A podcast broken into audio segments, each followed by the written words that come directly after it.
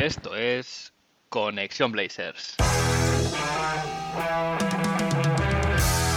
Roy, open three, got it! One point game! Lillard, long range three, and it's good!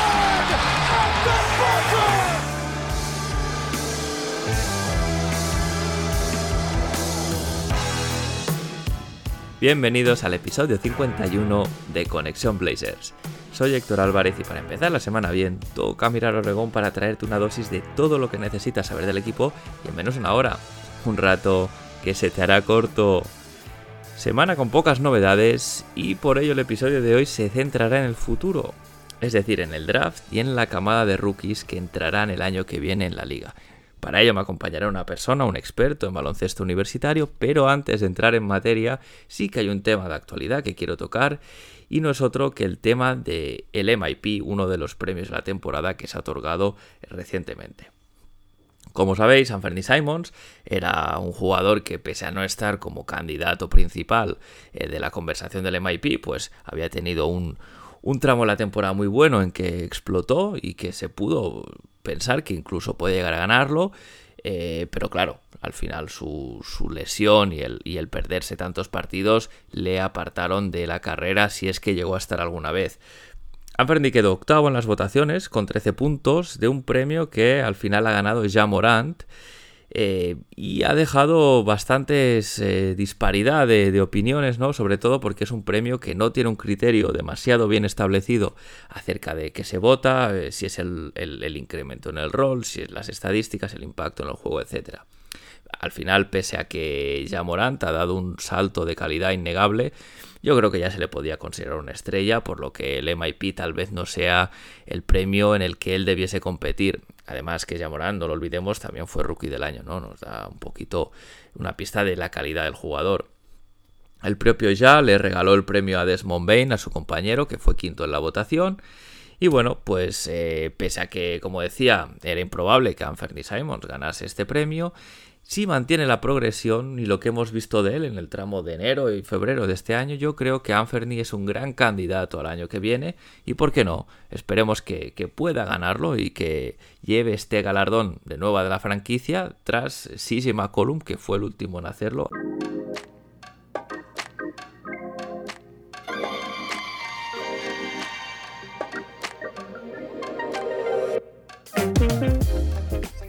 Queda menos de un mes para el draft y qué mejor que revisar los posibles candidatos, los prospects que podría draftear la franquicia y para ello me acompaña uno de los mejores expertos en la red que tenemos, que es Enrique Pedro de Planeta NCAA. Bienvenido de nuevo, Enrique, un placer tenerte por aquí. Pues un placer estar de vuelta.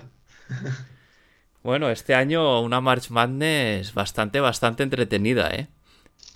Sí, fue en principio una competición muy abierta, no había un claro favorito y así fue. Al final, triunfo de Kansas, pero bueno, sobre todo eso, partidos entretenidos, partidos disputados y para la gente que, que somos habituales, pues ya estamos enganchados y para la gente que es de Madness y tal, yo creo que ha sido un campeonato bonito e interesante donde siempre se pueden sacar cositas y seguir enganchados a ese baloncesto universitario. Sí, sí, muchos upsets, ¿eh? Este año yo me quedé con ganas, por ejemplo, de ver más eh, jugar a Jabari Smith, pero muy, muy pronto ya la competición se, se quedó en el camino y otras, eh, St. Peters, ¿no? Ha sido la gran historia de este año.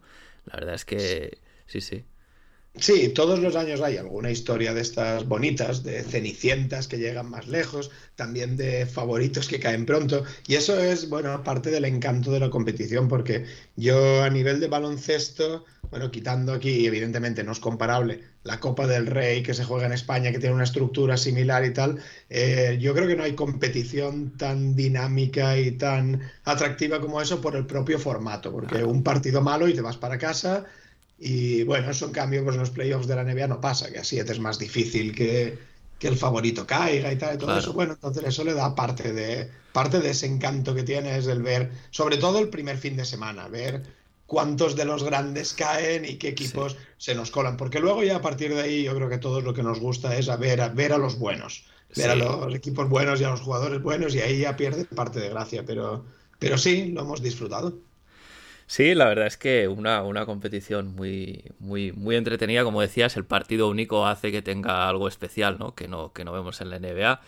Y, una competición que yo este año he seguido más que otras veces, la he disfrutado mucho y he podido ver, eh, pues bueno, ¿no? Un poco los, los prospects que, que puede ir vigilando ya la franquicia que estarán haciendo sus ya bueno el scouting lo tendrán ya muy avanzado y es que claro hay un hay un pick de primera ronda que ahora antes de que se haga el sorteo de la lotería, está proyectado en el top 6, pero bueno, puede llegar a ser top 3, puede caer hasta el 9 también. Entonces, si te parece, vamos a repasar un poquito los nombres más importantes eh, para, que también la gente que escucha el programa se, empape y aprenda un poquito más ¿no? de estos chicos que, que bueno, en, en, unos meses, en medio año, van a estar jugando en la NBA y algunos de ellos pues ya vendrán con, la vitola de estrella, de promesa, y bueno, siempre está bien conocerles un poquito de antemano. Sí, señor. Eh, es que hay, hay, nombres, hay nombres interesantes este draft. Hay, hay, bueno, hay opiniones para todos los gustos, ¿no? En cuanto al draft. Hay gente que si es un draft más flojo, es un draft más fuerte. Yo, sinceramente, no me atrevo nunca a calificar un draft completo como más flojo, más fuerte, porque luego hay sorpresas, luego hay jugadores. Eh, a simple vista o a primera vista, parece que no va a haber jugadores franquicia de estos generacionales, como pueda ser, pues, pues no sé, cuando salió LeBron, cuando salía gente así. Pero, pero sí creo que va a haber muy buenos jugadores y sí puede haber jugadores de nivel All-Star, por supuesto. Así que. Eh, veremos. Yo ahora, si te digo que Portland lo que busca es tamaño o, aleros altos, es decir, cubrir un poquito posiciones del 3 al 5, el 5 menos prioridad, sobre todo buscan 3 y 4. Em, ¿qué, nombres podemos poner encima de la mesa que cumplan ese perfil, ¿no? Y, que, bueno, pues puedan rendir, ¿no? en el equipo. Bueno, pues, pues en ese caso justo te diría lo contrario de lo que he dicho de la gente que puede decir que es un draft flojo, porque precisamente en posiciones interiores y en ese tipo de jugadores es lo que más, lo que más abunda y donde más calidad vais a encontrar. Si fuese un draft en el que urge encontrar a un base, sí que estaría la cosa más, más complicada porque parece que hay menos nivel. Pero precisamente en esa posición, eh, incluso Portland puede permitirse el lujo de no tener la primera elección y tal, porque bueno, incluso no, no eligiendo el primero vas a tener capacidad de encontrar a buenos jugadores en ese, en ese sentido y en esas posiciones. Bueno, los tres nombres que yo creo que todos tenemos en mente. Coincidís todos, ¿eh? sí, sí. Claro, y, precisamente son tres jugadores que, pueden partir de una posición muy similar. Holmgren, Paolo Banquero y Jabari Smith. Cualquiera de esos tres son jugadores que quizá Holmgren un poquito más partiendo del 5, aunque realmente no es un 5, sino que puede hacer de todo, pero tanto Banquero como Jabari Smith son cuatros, pero cuatros muy modernos, cuatro que te abren el campo, que tienden a jugar en el exterior, con buen tiro, con buena generación de balón y tal. Entonces, bueno, si los Blazers tienen la suerte de que la bolita les favorece y caen en cualquiera de los dedos. posiciones, que es, posible, ¿no? Quiero decir. sí, sí, sí, sí. Es, hay un, me parece que ahora hablo de memoria, creo que es un 9,5% de, de, de que sea la primera ronda, el top 1, y hay algo así como un 22, 23 de que sea dentro del top 3, es decir, eh, no está en la no, no, está no tiene las mejores opciones porque esas las tienen Houston, eh, Detroit y no, ahora no me acuerdo quién es el otro, no sé si Oklahoma seguramente sí, son los que tienen las mejores posibilidades, pero bueno, que eh, eh, es, factible, es decir, es,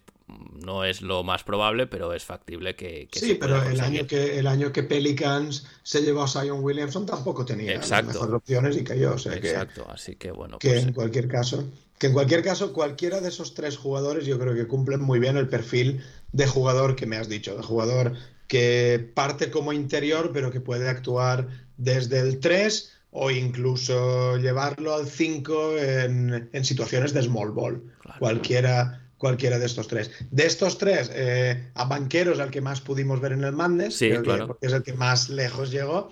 Eh, Holmgren y Jabari Smith cayeron más pronto, pero bueno, se les ha podido ver mucho y los conocemos bastante. Así que, ¿algún favorito de entre esos tres en la, en la hinchada Blazer? Bueno, está muy dividido, ¿eh? realmente. Yo creo que sí, sí, sí. En principio, Holmgren es tal vez, por lo que yo voy viendo, el, como un unicornio, ¿no? Casi, porque claro, un siete pies eh, con ese manejo de balón que tira de fuera, que, que además, pese a ser muy, muy delgado, yo aguanta bien, a ver, contra pivots universitarios, o sea, habría que verlo en la NBA, ¿no? Pero aguanta bien el contacto. Em, ¿tú, ¿tú, cómo crees que, o sea, qué crees que puede aportar Chet y, y, si tal vez mm, por su físico no sea el que está más listo para empezar a contribuir desde el día uno, ¿no? Bueno, yo mi, mi favorito es Holmgren, desde luego. Eh, mi favorito para el número uno, caiga donde caiga. Es decir, yo cualquier equipo que tenga el número uno, creo que apostaría por él. Eh, me parece que es el jugador que tiene, eh, quizás sea la apuesta más arriesgada de los tres, por justo por lo que has comentado, porque el tema del físico genera, genera muchas dudas. Pero es verdad que aunque es muy, muy delgadito, no es un jugador blando. Eh, no es un jugador, y no lo hemos visto tampoco lesionarse ni propenso tal. Bueno, habrá que ver cómo se adapta a la NBA y en qué posición parte, porque no sé si partiría del 5 o del 4. Es verdad que en Gonzaga había que encajarle junto con Timmy y él partía más, de, más en el interior, pero, pero sobre todo en defensa. En defensa es donde sí que es capaz de colocarse, eh, pues hacer un poco las funciones de, un Gobert, eh, para que me entiendas. Es muy alto, es muy intimidador, tiene unos brazos larguísimos, pero, pero a diferencia de Gobert, este sí que es capaz de, de saltar en el cambio, de quedarse con jugadores exteriores y quizá si le pueden desbordar por velocidad, eh, la verdad es que como tiene los brazos tan largos y unas piernas tan largas desde detrás, es capaz de llegar a taponar. Entonces en defensa es un jugador intimidador, impresionante, es un buen reboteador.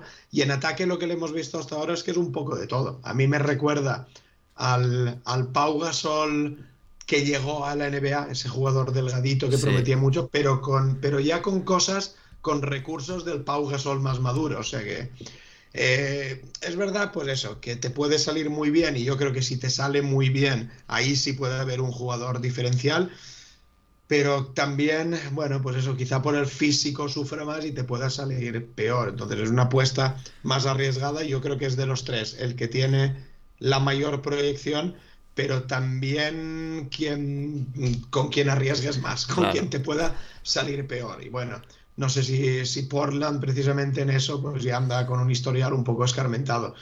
Con, con los Los siete pies en Portland sí que no. Bueno, yo.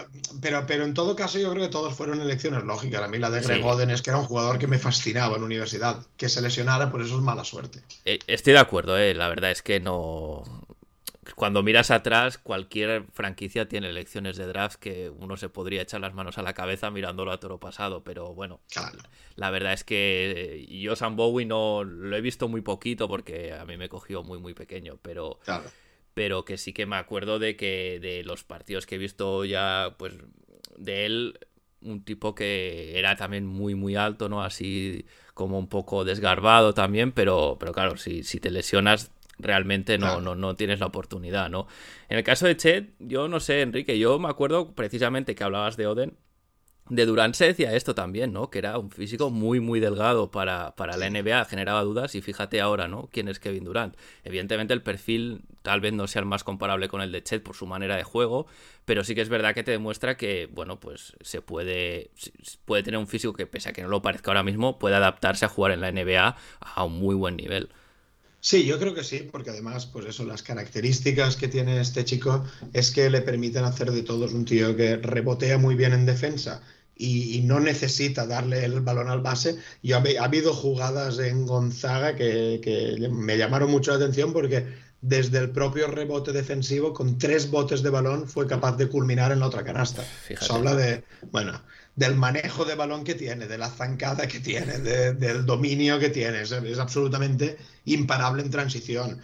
Eh, tiene buen tiro de tres, aunque es verdad que todavía es inconsistente, pero joder, es que estamos hablando de chicos de 18 claro, años. exactamente. Es que a veces les juzgamos como si fuesen ya profesionales con una larga trayectoria y hay que pensar que están empezando todavía su carrera y que tienen todavía que consolidarse, que crecer, incluso que mejorar muchísimos, muchísimos aspectos. Pero tiene buena visión de juego, es buen penetrador, es contundente en ataque. Para mí lo tiene todo. Para mí tiene todas las, las características para triunfar en la NBA y, la única que, que no sabemos es la que él tampoco puede controlar, que es el factor suerte, porque se necesita siempre pues ese pelín de suerte de que caigas en el contexto adecuado donde tengas la confianza del entrenador, donde tengas minutos, donde tampoco él, bueno, ha demostrado, y es otra virtud, que no necesita ser el gran protagonista. Eh, claro, es, eso es lo que te iba a decir, ¿no? Porque en Gonzaga realmente, aunque Timmy es un jugador que a lo mejor no va a tener una carrera de NBA como puede tener Chet, era el, alma mater del, equipo, ¿no? Y el que realmente eh, se podría decir como el jugador importante, ¿no? Y, y, Chet en un papel un poquito más secundario, ¿no? No como primera espada tal vez, pues ah, yo creo que ha hecho un buen torneo. Sí, sí, yo, yo estoy convencido incluso de que no hemos llegado a ver la, la, mejor versión de Chet Holmgren precisamente por lo que dices, porque él ha sido capaz de sacrificar el lucimiento personal en aras de integrarse a un equipo donde eh, Drew Timmy era uno de los veteranos, pero también Andrew Nebhard, donde había otros nombres que, que le quitaban cierto protagonismo, pero yo creo que él lo aceptó de buena gana. Estoy seguro de que si él hubiese sido egoísta, o, no, no que hubiese sido egoísta, que hubiese ido a parar a otro equipo donde sí que todos los balones fueran para él, sus estadísticas podrían haber sido impresionantes. Pero bueno, de cara a una formación y, de cara al paso al profesionalismo, yo creo que para él habrá sido beneficioso. Y en ese sentido, el, aceptar que, que, Portland sigue siendo el equipo de Damian Lillard mientras nadie diga lo contrario, y, además eso, eh, a nivel de juego, yo creo que es totalmente bueno mientras Lillard siga acaparando eh, las miradas de las defensas y siga aglutinando, también ha demostrado que es un jugador eh, generoso con los demás y que es capaz de asistir y que ambos pueden combinarse perfectamente. Y al, actuar en posiciones diferentes, incluso quizá mejor que con un McCollum, que al final se solapaban un poco en el campo y se pisaban. Aquí parten uno exterior y uno interior, con lo cual puede ser una combinación maravillosa que de verdad que me gustaría mucho ver. Sí, a mí es, eh, yo creo que has dado el clavo, Enrique, porque algo que me gusta, que me genera ilusión de si nos toca un pick alto para poder elegir a, Chet o a los que, cualquiera de los tres, que ya hablaremos luego, es que no va a tener la presión de ser el, jugador franquicia desde el primer momento y caen con un creador que tiene muchísima experiencia en la liga, que es un buen líder y que lo que tú dices, ¿no? Acapara mucha atención, pero también sabe distribuir, lo cual para crecer a estos chicos también les viene bien, ¿no? Eh, ya además hablabas tú del, rol eh, no tan de, digamos, de primera espada en, en, Gonzaga. Si pasamos a Paolo Banquero, por ejemplo, eh, es algo parecido en el sentido de que Paolo sí que era un jugador muy importante en Duke, pero Duke con su sistema de que realmente eh, también reparte mucho juego, ¿no? También es una cosa parecida, ¿no? En el sentido de que puede, está acostumbrado a tener un rol, de que puede tomar importancia, pero no es, pues como era Jabari Smith en Auburn, que era mucho más el catalizador de todo, ¿no? Sí, en Banquero yo una de las grandes virtudes que le veo y que creo que va a hacer que, sea un jugador importante en la NBA al corto plazo es su, la madurez que ha demostrado en todo momento. Es decir, me recuerda un poquito, eh, actuando en posiciones completamente distintas y sin el que el juego tenga nada que ver, a lo que veíamos en Kate Cunningham el año pasado cuando saltaba, que era un tío que sabía, sabe manejar los medios, se le nota eh, solvencia, se le nota presencia, los focos no le, no le pueden, la presión tampoco, y mira que Duke es una universidad donde tienes toda la presión del mundo y más. Y en este último año, donde era la despedida de, del entrenador, bueno, ha estado miradísimo y así todo el chaval, bueno, por eso, con sus virtudes, con sus defectos, por supuesto, pero, pero lo ha llevado muy bien en todo momento y es, otro perfil, bueno, es un poco distinto a Holmgren en el sentido de que no es tan alto y no es tal, pero sí que tiene un físico mucho más preparado para, enfrentarse a cualquiera en la NBA. A mí, mientras que Holmgren sí me parece un 4 que puede actuar de 5, yo creo que, que Banquero tiene que ser un 4 que debería de evolucionar hacia el 3, quizá un poquito más. Eh, pero es un todoterreno también, es un jugador que, que, te abre el campo porque tiene buen tiro de tres, lo mismo, sin ser especialmente consistente todavía, pero que además, una de las cosas que más me ha gustado a mí de banquero este año es que ha sido muy capaz de involucrar a los compañeros en todo momento. Eh, aunque él podía haber asumido muchos más tiros y cogido más, más mm, protagonismo, eh, veías que repartía juego y tal. Y bueno, y eso de cara a llevárselo a la NBA me parece, me parece una virtud muy interesante y muy, muy importante a mí. Eh, bueno, mm, ahora mismo el juego que tiene es más interior, pero yo creo que de eso, que debe de evolucionar a un Tobias Harris, aunque ahora mismo se parezca más a un Julius Randle. sí, a mí me ha gustado de banquero que lo he visto con lo poco que he visto, eh, con bastante buen manejo de balón, ¿no? de, ser capaz incluso de atacar el aro desde fuera, eh, meterse con el balón en tráfico y, bueno, pues a veces jugadores de su estatura o en su posición no, son capaces de hacerlo, ¿no? Y creo que Banquero ahí sí que sí que tiene esa virtud que es bastante todoterreno a nivel ofensivo. Sí, tiene un buen, un buen uno contra uno, además, bastante buen manejo de balón, bastante buen. Y sobre todo, a mí me pareció que es muy inteligente en la pista. es un jugador que sí sabe leer bien las defensas, tomar buenas decisiones. Y bueno, evidentemente, volvemos a decir que no deja de ser un chiquito de. un chico de 19 años. Con lo cual, pues bueno, tiene, tiene mucho que mejorar. Pero también, también es cierto, bueno, en ambos casos pasa un poco lo mismo, ¿no? Es decir, que la el sitio de donde provienen te da ciertas garantías. Es decir, un jugador que viene de Gonzaga como es Holmgren o un jugador que viene de Duke como es Banquero, a pesar de haber estado un único año, eh, yo creo que esa formación la tienen y te da ciertas garantías de que, bueno, de que ahí no, no, va a ser, no van a ser un fiasco. Exacto. Sí, a mí, yo de banquero lo que más dudas me despierta es un poco su el, apartado defensivo, por así decirlo, ¿no? Donde yo creo que en Portland, si, si le pudiesen elegir, iba a tener una responsabilidad grande que mm. no me da la sensación, por lo que yo he visto, que la pueda a lo mejor asumir o que, o que tenga un gran desempeño, ¿no? ¿Tú, ¿Tú cómo lo valorarías a nivel defensivo? No, ahora mismo, ahora mismo lo que hemos visto sin duda es su gran, su gran punto débil es la defensa, sin ser especialmente un agujero y sin ser un, malísimo defensor, eh, sí que ves que, bueno, ahí sí que le cuesta leer ciertas ayudas, cuando ir a la ayuda y cuando no, y, a veces para un poco por, por falta de carácter, puede ser que le falte un poquito esa intensidad en defensa sobre todo, que, que, para un poquito por blando. Es verdad que su mayor, su mayor carencia está en defensa, pero yo creo que es un apartado que va a poder trabajar. Y que bueno, también tarea del entrenador pues es saber esconderle un poco, al menos en los, en los, primeros momentos o en las primeras temporadas iniciales hasta que termine de coger el ritmo y todo eso, pero a mí me parece que es un jugador eh, preparado para, para, saltar a la pista ya en cualquier equipo NBA y, y para aportar desde el primer minuto. Sí, además con su físico, ya lo dice Marcus Smart, ¿no? Que la, parte más grande de, ser buen defensor es querer defender, ¿no? Entonces, eh, Paolo, el físico lo tiene, si, si, si le, exacto, si cayese en Portland y Billups le fuese capaz de transmitir la importancia de esto, se supone que no, debería ser tan un problema, pero bueno, al final es, es, un poco lo que sí que se dice eh, de Paolo al respecto. Y si saltamos a Jabari Smith, que es eh, yo creo que de los tres, el, el, que tal vez se adapte mejor a lo que necesita Portland por, por el tipo de jugador que es, eh, aquí tenemos también a alguien que este sí que es estrella de, su universidad, eh, un jugador con, una envergadura muy grande también y, que, y que puede aportar muchas cosas, ¿no? Háblanos un poco de, de Jabari, ¿qué, ¿qué es lo que a ti te parece? Sí, pues como has dicho, es otro, otro físico absolutamente privilegiado eh, que está, vamos, preparadísimo para jugar ya en la NBA porque tiene, es, un, es un gran atleta eh, y también es un jugador muy completo. Yo creo que de los tres que hemos nombrado a mí me parece la apuesta más segura.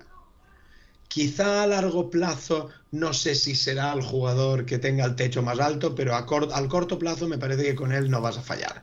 Eh, este te va a dar desde el primer momento eh, le comparan con Jason Tatum, a mí me parece, bueno, pues arriesgado, pero sí es verdad que por la posición que ocupa ahora un Chris Bosch sí que puede, sí que puede darte muchísimas cosas. Y, tiene una cosa también a favor que, que, no tiene que ver con el propio juego, pero es que su padre es exjugador de la NBA y por lo que parece el chico está muy bien orientado en el sentido de decir, te vas a encontrar con esto, eh, esto es peligroso y hay que tener la cabeza bien amueblada y los pies en el suelo. Y eso, ya quieras que no, me parece un factor muy importante. Es un jugador que sí te, es, es, muy versátil, eh, tiene buen tiro desde todas las distancias, incluso desde el tip, desde el triple, es un muy buen jugador. Este sí es capaz además de, de cambiar en los mismas, de defenderte a jugadores de perímetro sin ningún problema, porque es eh, tiene buena movilidad, buen sí. desplazamiento lateral y, como has dicho, unos brazos también larguísimos, un gran físico. Bueno, ¿qué, ¿qué, tiene que mejorar este chico? Pues sobre todo quizá el manejo de balón, que sobre todo con la mano izquierda la tiene de momento para no caerse, para el equilibrio.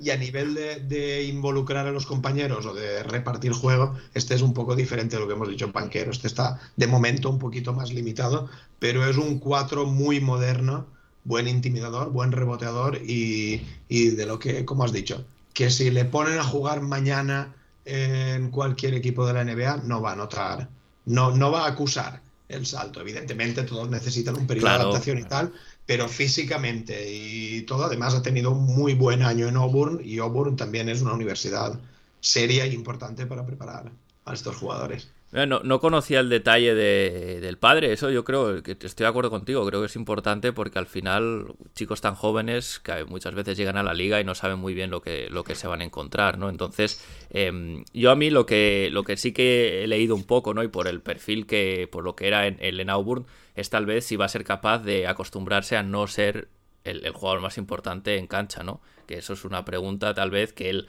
va a pasar, bueno, va a pasar mucho, si lo draftease Portland pasaría mucho menos tiempo con el balón en sus manos y esto a veces hay jugadores que de entrada les cuesta, ¿no? Sí. Todo, todo, se adapta, pero es tal vez un poquito el interrogante que pueda haber con él, por ponerle alguno, ¿eh? Sí, no, no, eh, bueno, pues eso, siempre la adaptación van a tenerla que pasar y es cierto que que Noburn ha sido la gran estrella, ha sido el gran protagonista, pero, pero ha, sabido, ha sabido adaptarse y, y no siempre ha, tenido la, ha sido la primera opción en ataque. Tal. O sea, a mí me parece un jugador muy inteligente y, y, ya te digo, yo creo que la experiencia del padre, que estuvo, bueno, como cinco o seis temporadas en la NBA dando tumbos de un equipo a otro, tal, pero sabe lo que es lo que cuesta, sabe lo difícil que es. Y es verdad que parece que, que los equipos eso lo están valorando mucho. Así que eh, yo los has nombrado en el orden en el que yo los elegiría en el draft. Para mí el número sí. uno sería Holmgren, el dos Banquero y Smith, pero, pero seguro que si ojeáis mock drafts de los que hay por internet, los números están cambiadísimos. Hay quien pone a Jabari Smith en el número uno, hay quien pone a Banquero, o sea que cualquiera de los tres Sí. Puede caer ahí. Por eso te digo que, que, aunque la pelotita no quisiera que los Blazers tengan el número uno, cualquiera de esos tres nos valdrían y, y serían tres jugadores, para mí, tres aciertos. Sí, hay consenso en los mock drafts de que los tres top tres van a ser ellos, o casi todos eh, son ellos. Eh, eso está bien, ¿no? Porque al final no, no, no, no dependes tanto de deciros ah. si es que necesito el 2 sí o sí, porque si no me lo quitan, ¿no? Eh, claro. el siguiente que viene ya en, en, la mayoría de los mock drafts, que es Jaden Ivy, este es un jugador que, pese a que pues bastante interesante, no, no va a ser un jugador que drafte Portland porque por, por su posición ya no, no, iba a tener hueco ¿no? ni, ni oportunidad de desarrollarse, eh, que es Jaden Ivy. Entonces, si te parece, saltamos a, a los siguientes que vienen por detrás, que, que, algunos sí que vuelven a ser posiciones eh, sí. que ya pues son interesantes, ¿no? Y yo hay un nombre que me suscita mucha curiosidad, que es el de Shadon Sharp, porque no ha jugado, pero hay mucha gente habla como que puede ser realmente el que tenga el techo más alto de todos los que se presenten al draft. Entonces, ¿tú qué sabes de, Sharp teniendo en cuenta eso? Es que no lo hemos visto jugar. Pues, pues eso, justo lo que dices tú, yo creo que es la grandísima incógnita que hay en este draft, es, es este chaval, porque hasta enero prácticamente no habíamos oído nadie hablar, bueno, nadie, siempre hay gente que sí que sigue el instituto y que sigue más tal, pero bueno, sí que no es mi caso, pero no habíamos oído hablar de Shadon Sharp, saltó la noticia, o sea, está en Kentucky, parecía que tal, y a partir de ahí te pones a ver y te pones a buscar y es cierto que los ojeadores y la gente que le ha visto en instituto eh, hablan del que sea posiblemente el, el, talento más grande de este, de este draft. Eh, ESPN ha sacado recientemente un mock draft y le colocan incluso en el número uno. Oh, o sea que que, bueno, estamos hablando, pa parece, pero claro, en todo esto yo, sabes que siempre hay que cogerlo en pinza porque ahora ves en Twitter y en Vestal eh, imágenes suyas en los entrenos y declaraciones de no sé quién que parece que en los workouts privados que está haciendo está deslumbrando y está dejando a todos tal, pero no saber hasta qué punto eso es, bueno, su manager que está moviendo, que está tal. En todo caso, parece que mal jugador no va a ser, ni muchísimo menos. Eso, eso creo que creo que lo podemos tener todos bastante claro. Pero, pero bueno, cierto que es un riesgo, ¿no? De, un jugador al que no, al que no hemos visto jugar para nada. Eh, es un escolta. Eh, me, parece, creo, me parece que es un escolta con muy buen tiro, muy rápido. Eh, en algunos sitios lo comparan a Anthony Edwards. Y bueno, lo cierto es que ahí estás un poco en, pues en esa, en esa tesitura, ¿no? en la gran duda de decir, bueno, si me llega la posibilidad de elegir a Shadon Sharp con todo lo que has oído, en el caso de los Blazers estoy seguro de que estará más que visto y más que estudiado, y parece que es el gran talento que es, incluso siendo en una posición en la que parece que no...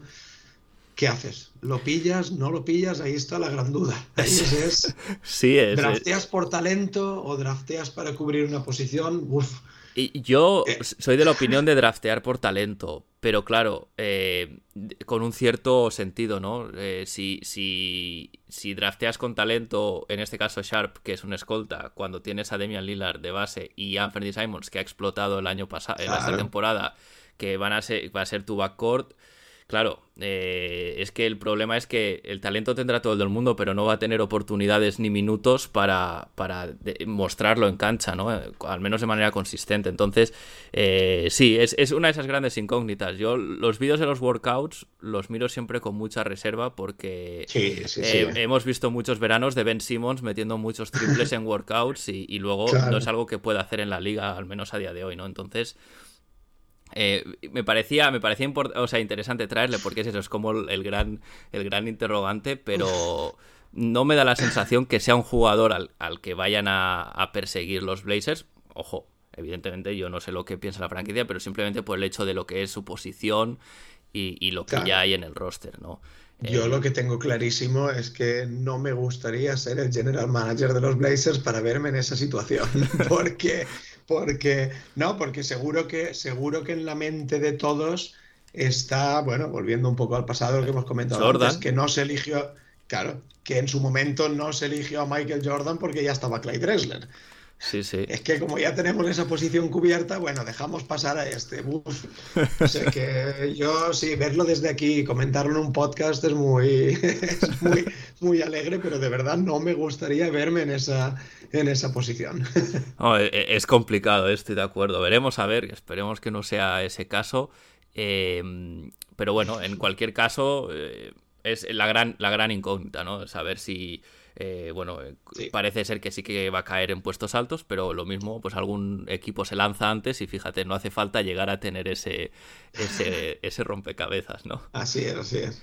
Hay, hay, un jugador también del que te quiero preguntar, Enrique, porque a mí me gusta mucho, que es AJ Griffin, Sí. Eh, también jugador de Duke, en este caso, por lo que yo he visto, más un 3 eh, que, un jugador más interior, pero un tirador excelso.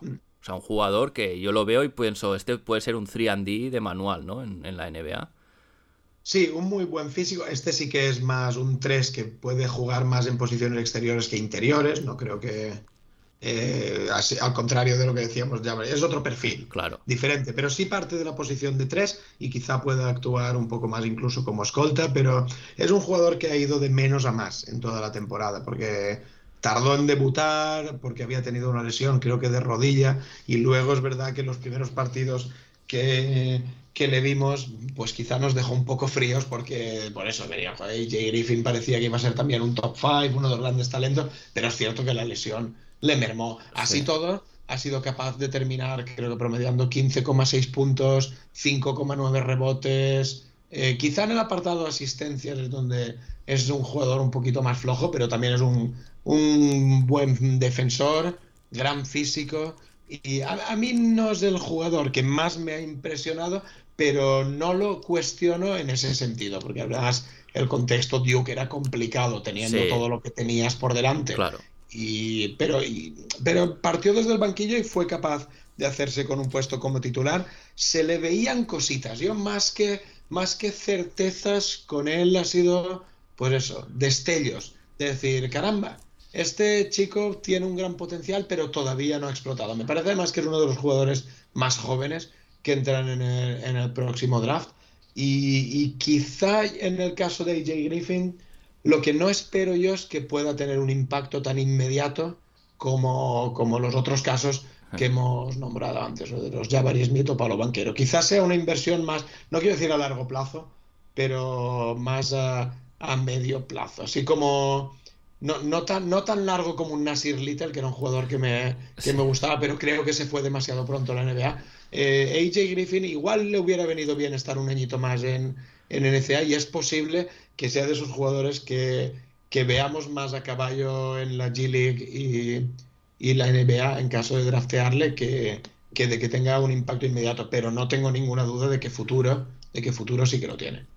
Bueno, sí, a ver, eh, yo mencionabas a Nasir Little y la verdad es que eh, estamos muy contentos de este año. Una pena que se lesionase en, el hombro porque estaba jugando a un buen nivel.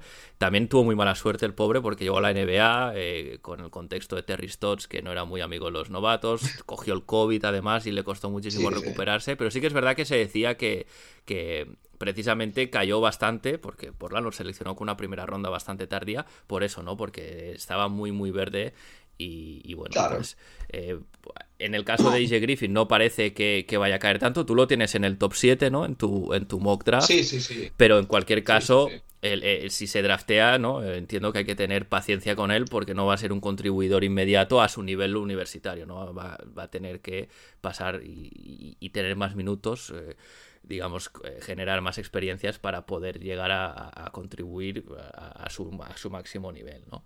Sí, es, uno de los grandes de los grandes talentos. Es cierto que lo que lo que comentamos, yo veo NCA, yo me guío por lo que veo y tal, pero a otros scouts que, leo y que sigues y tal, eh, nombran que los dos mayores talentos de este draft son precisamente Shadon Sharp y AJ Griffin. Los dos mayores talentos puros y jugadores quizá con mayor potencial. Entonces, pues bueno, cuando, cuando eso suena y cuando eso se dice bueno, pues hay que fiarse pues también pues, de esa gente que les lleva siguiendo desde la época de instituto, que han ido viendo cómo se desarrollan y posiblemente que les conozcan incluso de una manera más cercana y no solamente por lo que han visto. Yo me guío por eso, lo que he visto este año y este año ya te digo que en el caso de AJ Griffin me parece un pelín engañoso en ese sentido, en el contexto de Duke y en el contexto de que él parte de una lesión y tarda en recuperarse cuando entra ya es en plena vorágine de la liga y con poquito tiempo, pero y que así todo ha habido partidos de veintipico puntos y partidos realmente buenos de J. Griffin. A ver, veremos. Eh, sin duda un nombre que, que, que, parece que gusta a la, a la, front office de Portland. Veremos si, si está disponible, en qué, en qué, en qué pica el, la primera ronda que tenemos. Pero bueno, en cualquier caso, este sí que está, está también sobre la mesa por el perfil de jugador. Em, hay, hay, hay, más nombres ¿no? que, que suenan también, que están en, posiciones altas, como por ejemplo Keegan Murray, Jalen Duren. Eh, Ben Mazurin también, aunque es otro que tal vez no sea el mejor fit, pero eh, si, si, si, ya pasamos a estos, estos rookies ya un poquito más atrás en la primera ronda, si, de nuevo, ¿no? Si buscamos un perfil de 3-4 preferiblemente, bueno, Duren podría, porque es un 5, pero podría cuadrar. ¿Qué, ¿Qué, nos puedes decir? ¿Cuáles son los más interesantes? Para mí, Keegan Murray. Yo creo que es un jugador que puede sorprender muchísimo. Ha hecho una temporada bestial en Iowa. Eh, creo que ha sido el máximo anotador de la NCA y es un jugador, pues eso, que tiene talento, que tiene puntos, que, bueno, falta ver en ese caso sí, porque en Iowa era él el, primera espada y el gran protagonista y acaparaba muchos tiros, ver cómo es capaz de adaptarse. A mí me recuerda mucho el tipo de jugador que es Aobi Toppin, pero con más capacidad anotadora y me parece pues eso, un perfil de cuatro falso también, rápido, capaz de anotar desde el exterior, capaz de anotar desde el interior. Me parece que es uno de los jugadores que se habla muy poco de él, porque los grandes nombres le están eclipsando, pero que yo creo que va a ser top ten seguro y que con minutos y con confianza puede ser una auténtica sorpresa para cualquier equipo que lo pille. Yo, em, si no me sale, en el caso de los Blazers hablo, si no me salen ninguno de estos tres grandes nombres, yo quizá apostaría por Keegan Murray antes que por AJ Griffin o por Shadon Sharp. A mí me parece un jugador, bueno, 26,5 puntos de media una temporada, por mucho que estés en un equipo que, que, todos los balones sean para ti, no los mete cualquiera, pero además 9,8 rebotes, 2,2 tapones, o sea que además es un jugador alto, taponador. Me parece un jugador completísimo y un diamante en bruto, pero que puede dar muchas alegrías desde el primer momento. Bueno, pues está bien, anotamos, anotamos el nombre de Keegan, porque sí que es verdad que no tiene los focos que, tienen otros, eh, es una realidad.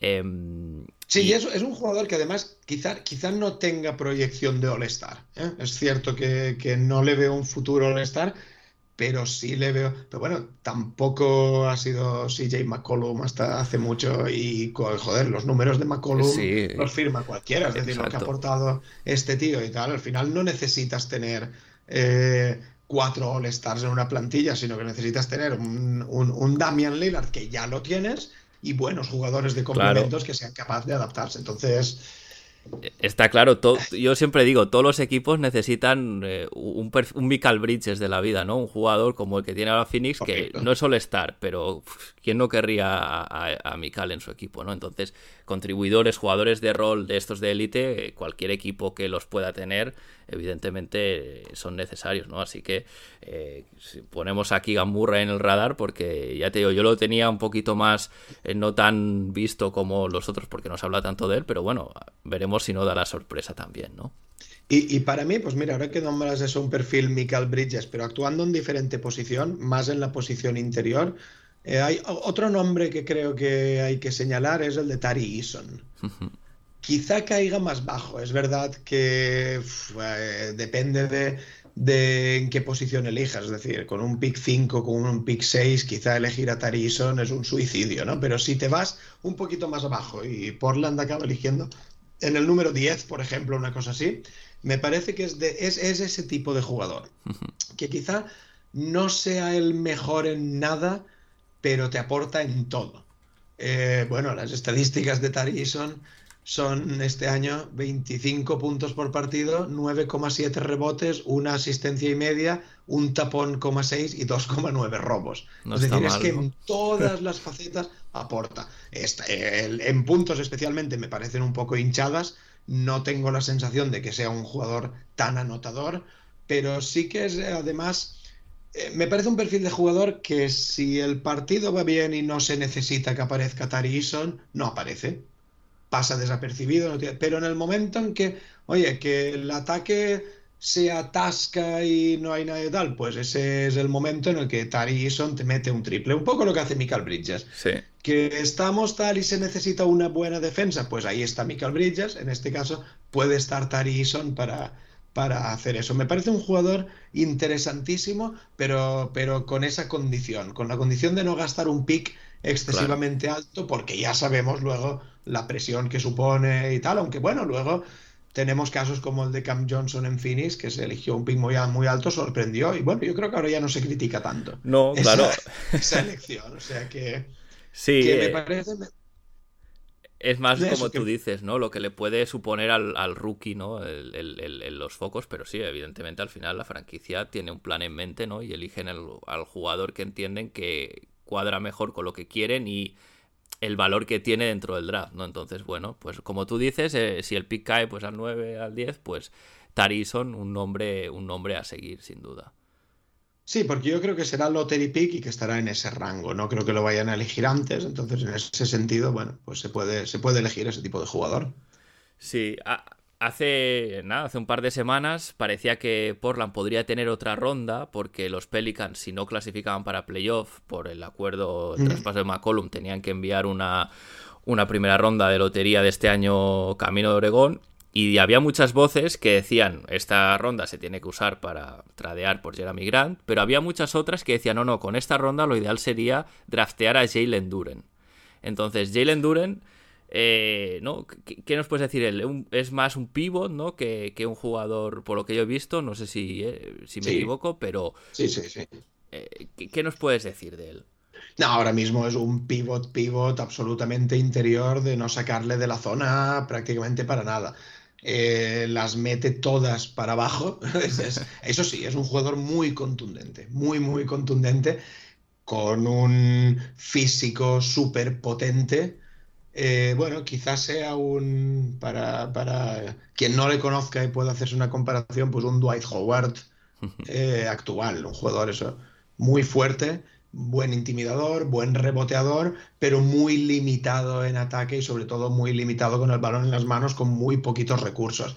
Eh, pero bueno, sí que hay que decir que es un jugador que es, es más joven incluso de lo, que, de lo que es habitual, porque en teoría eh, tendría que haber entrado este año en universidad, pero pudo recalificarse, avanzó un año el paso a universidad, con lo cual, bueno, estamos hablando de un chico de 18 años todavía.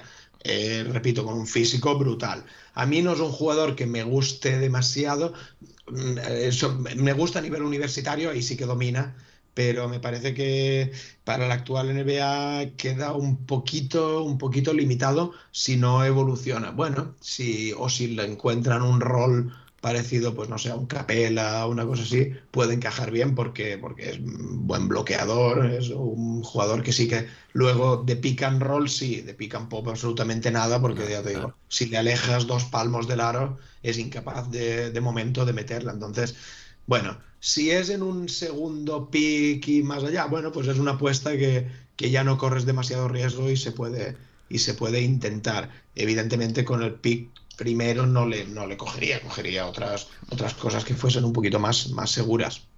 Sí, no, ahora es una pena porque ese segundo pick ya no, ya no está, ¿no? Pero era, sí que se, hablaba bastante de él y a mí me producía pues curiosidad también por, porque yo, por lo que pude ver en, en, en, en el torneo, me parecía un poco eso, ¿no? Que no era tal vez el perfil que, más necesitase a Portland, teniendo ya a Yusuf Nurkic que parece que va a renovar, pero bueno, en cualquier caso, eh, siempre mejor saber de, la mano del experto. No, eh, es, músculo, es un jugador que te va a aportar sobre todo mucho músculo, mucha fortaleza, rebote, evidentemente, intimidación, o sea que, que no, no, pero tiene ahora mismo, es que tiene todavía 18 años, mientras que estábamos hablando de de otros jugadores, pues como Tarison, que ya tiene los 20 años cumplidos, casi 21, o Keegan Murray, que ya tiene los 21 años cumplidos, que sigue la madurez en ese sentido se nota, pues en este caso es uno de los jugadores más jóvenes que hay con, 20, con 18 años acabados de cumplir. Entonces ahí sí que hay que tener cierta paciencia y cierta espera con él. Bueno, eh, veremos. No sé si antes de que le pase el Scouting Report a la front office de Portland, este que, hemos hecho aquí contigo hoy, no sé si hay algún nombre más que, creas que puede ser interesante, así como, como potencial pick de, primera ronda que se pueda elegir. Bueno, para esa, para esa primera ronda es que, es que ya una vez que te sales fuera de, de hay nombres interesantes, pero, pero contando que, que Portland va a elegir entre los primeros, yo creo que no va a haber ninguna sorpresa y va a estar en los nombres que hemos comentado. Nombres de jugadores interiores que puedan estar por ahí. Bueno, pues Mark Williams, el pivot de Duke, pero es más pivot pivot. Eh, Jeremy Sohan, el jugador de Baylor, sí es un, un power forward que puede actuar fuera y tal. Perrazo en defensa, ¿eh? Por eso. Eh, pero me parece que, caerá más abajo. O sea, es un jugador que a mí me parece muy interesante, que me gusta mucho, pero creo que caerá más abajo. Igual que EJ Liddell, pero son jugadores ya más para finales de, primera ronda. Me parece que, que los que hemos hablado.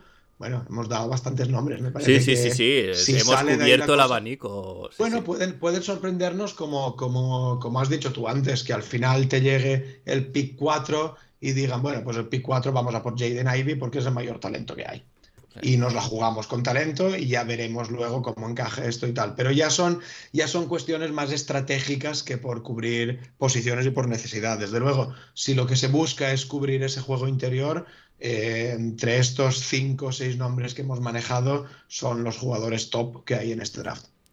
Sí, veremos. Luego el equipo tiene dos segundas rondas este año, tiene la 36 y la 57, con lo cual a lo mejor intentan hacer algún movimiento pues, según cómo, porque esto siempre pasa, ¿no? Equipos que quieren subir en el draft, equipos que quieren bajar, pero bueno, en cualquier caso, como sí que parece que la primera ronda no la van a tradear, sino que van a draftear, eh, me alegra mucho que hayas podido eh, hablarnos de, todos los nombres, porque, bueno, muchos, entre los que me incluyo, vemos cosas, miras Twitter, ves algún partido, pero claro, no se puede comparar con alguien que sigue la competición día a día, que puede ver cómo evolucionan los jugadores, que cómo están en el sistema, porque claro, cada universidad al final ahí los sistemas son muy importantes, cada universidad tiene su sistema y cómo se adapta ese jugador, cómo se traslada eso luego o se puede trasladar a la NBA, ¿no? Entonces, eh, yo Enrique, un placer haberte tenido por aquí porque desde luego eh, ya estuviste antes y hablamos, en aquel caso ya se había elegido, ya nos hablaste de, los rookies que, que, eran en esa temporada, ¿no? También hablamos luego de otros jugadores, pero, pero la verdad, un placer hablar con alguien que, sabe tanto y que, y que disfruta tanto de la competición universitaria. Bueno, sobre todo yo creo que la clave está en lo que dices tú, que, disfruto, me gusta eh, ver el baloncesto universitario y, y, además me gusta también hablar de baloncesto universitario y bueno, contaros un poquito mis impresiones. Luego, pues eso, esto no es una ciencia exacta porque si lo fuera sería todo muy fácil y hay sorpresas, hay decepciones, hay fallos gordísimos, pero bueno, como hemos dicho, si los hacen los scouts profesionales, pues, pues cómo no lo voy a hacer, cómo no lo vamos a hacer la gente que vemos esto por la tele. Pero bueno, nada, oye, mucha suerte en el draft, que elijáis lo más alto posible. A ver, a ver. Que elijáis el jugador que queréis y bueno, y oye, cuando sepamos qué jugadores elige Portland en el draft, aquí, aquí estoy para lo que queráis, para hablar de ellos y para conocerlos un poquito mejor. Cuando quieras ya sabes dónde estoy. Pues perfecto, me alegra mucho oír eso. Muchas gracias de nuevo, Enrique. Un abrazo. Nada, un placer.